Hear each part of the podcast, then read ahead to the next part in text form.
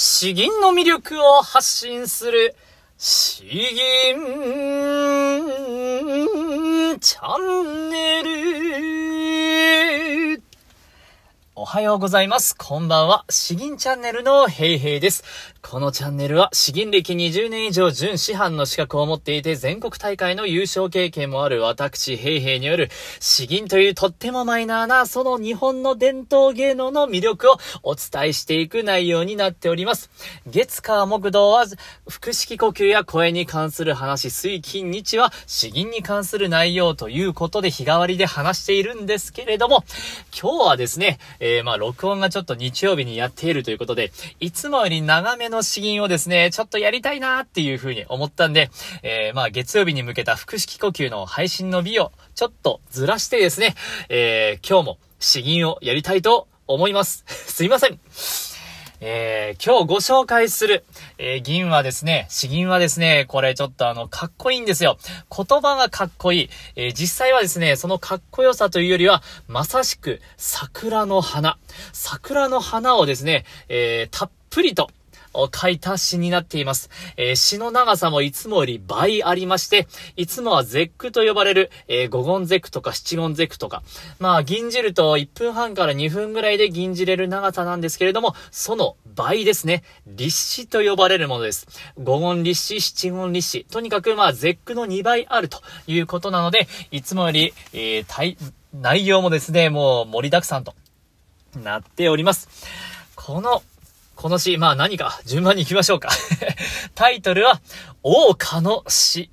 もうこれからかっこいいですね。桜の花の詩と書いて、王家の詩。しかもこれ作者が誰かわからないんですね。えー、そういった詩もですね、ちゃんと後世に残っていて、えー、吟じられているんですね。で、王家の詩。えー、どういった内容かと言いますと、まあ、一個一個丁寧に話すとキリがないんですけれどね。これはですね、桜の花っていうのは美しくて、いろんな有名人がですね、いろんな偉い人が えー、素晴らしい人が、えー、もう様々な角度から、もうたくさんの詩を、桜の詩を吟じてきたと。それをですね、もう片っ端から紹介していって、えー、まあ、あの、吉野山、えー、天皇が、あいたと。天皇がいたという場所ですね。えー、そこを眺めながら、まあ、そこの桜の花も綺麗なんですけれど、最後そこを眺めながら桜を楽しむと。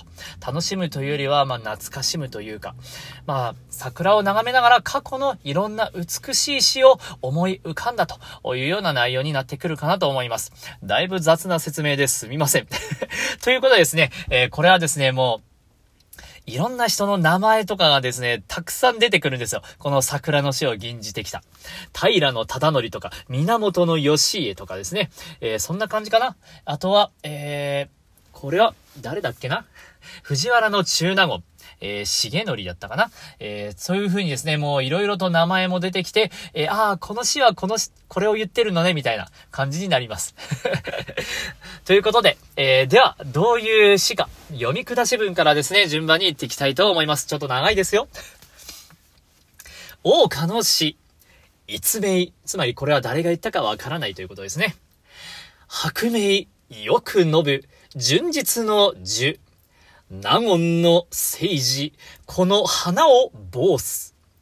霊帝宿を狩る、平の忠則。銀名、風を恨む、源の義家。滋賀の裏は荒れて、断雪翻り。奈良の都は降りて、高価群がる。南朝の天使、今、伊豆国かおわします。宝山を望まんと欲すれば、道さらに遥かなり。一個一個やるとちょっと長いんですね。もう、通訳の文章をですね、もう、ダーッと読んでいきます。すいませんね。白明よく伸ぶ、えー、薄い命と書きますね。命が短いと言われている。この美人のような美しさを保ちながら、それでもわずか10日ほどの命を保つというこの桜の花ですね。これは昔から人々に愛されてきていますと。藤原の中納言、えー重則、あれだったかな？えー、納言のという、納言の政治、この花を坊主。えこの花をですね、この藤原の中納言は、この花をめでて庭に植えたことでですね、え、桜町中納言という風に、まあ、名前として呼ばれたということになります。えー、また、平の忠則というの人はですね、不遇の実を桜のもとにこの一夜の宿を借りて、えー、まあ、桜について、えー、読んだんですね。歌を読んだんです。えまた、源頼家、や、義家か。源の義家は、吹く風を恨んで、えー、まあ、それについても、桜の詩を読んだんですね。これはどういった詩だったかな？えー、これか。吹く風を、なこそ関と思えども、道も背に散る山桜かなという詩を読んだんですね。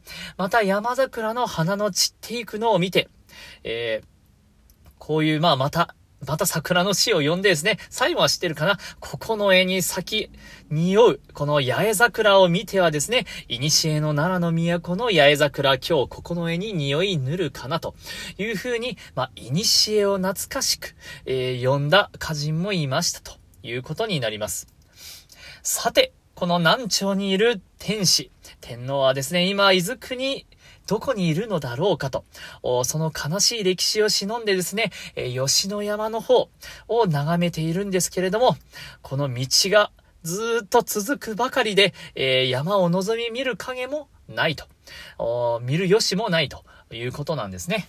難しいな。なんて説明すればいいかわからない もういろんな人の桜についての内容が語っています。僕がこれを選んだのはですね、僕の姉が詩吟をやっていたんですよ。小さい頃に一緒にやっていたんですけれど、それがですね、やはりあの、年が上だから先にですね、この立志というのをやらされてたんですね。僕の、ちょっとレベル高くないと立志はなかなかやらされてもらえないんで、それで姉が吟じていたと。で、その時にですね、この難しい内容は正直全然よくわからないです。でもまずこの、王家の詩。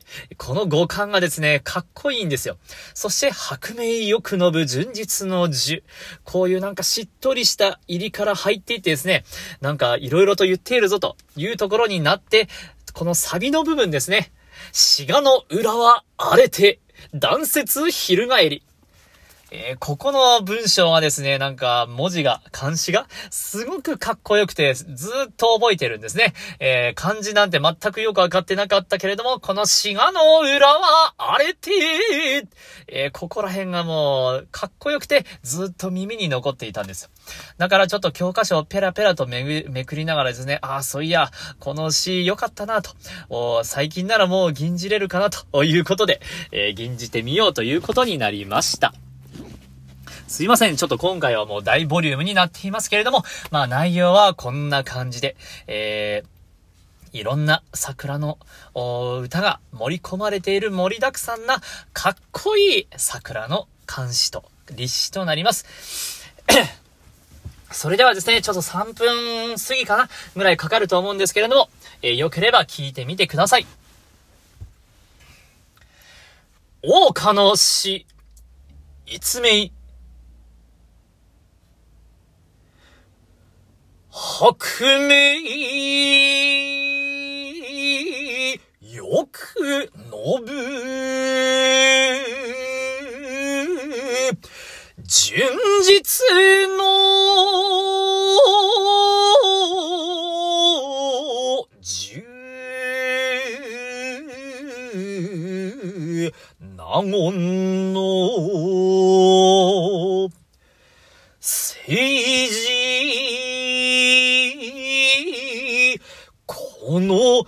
花を、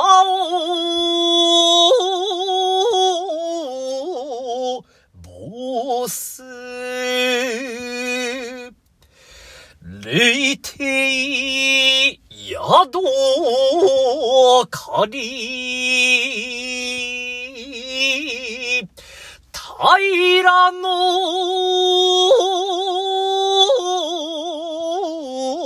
ただの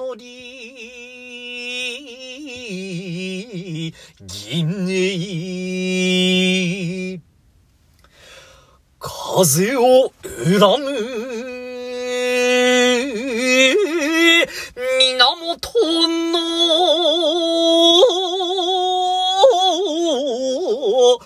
し、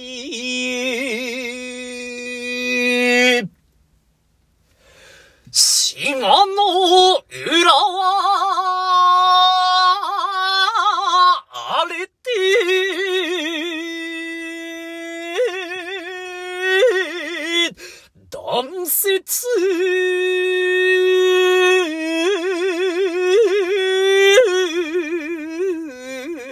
昼帰り、奈良の、都は降りて、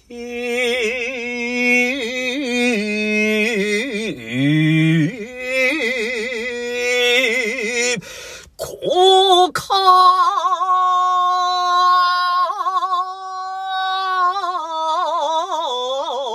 群がる。南朝天使今、伊豆国か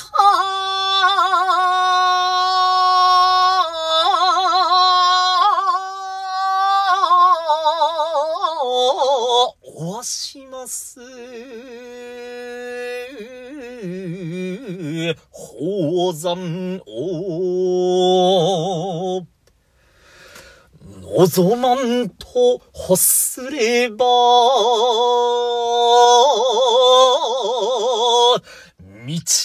さらに、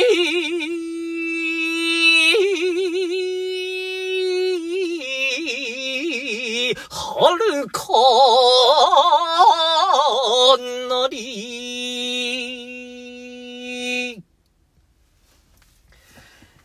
ということで、えー、だいたい3分から4分かな、えー、吟じてみました。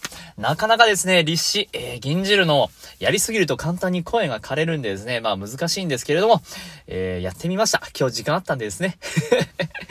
ということで、えー、この大岡の字、難しい内容は置いといて、えー、この五感ですね、五感。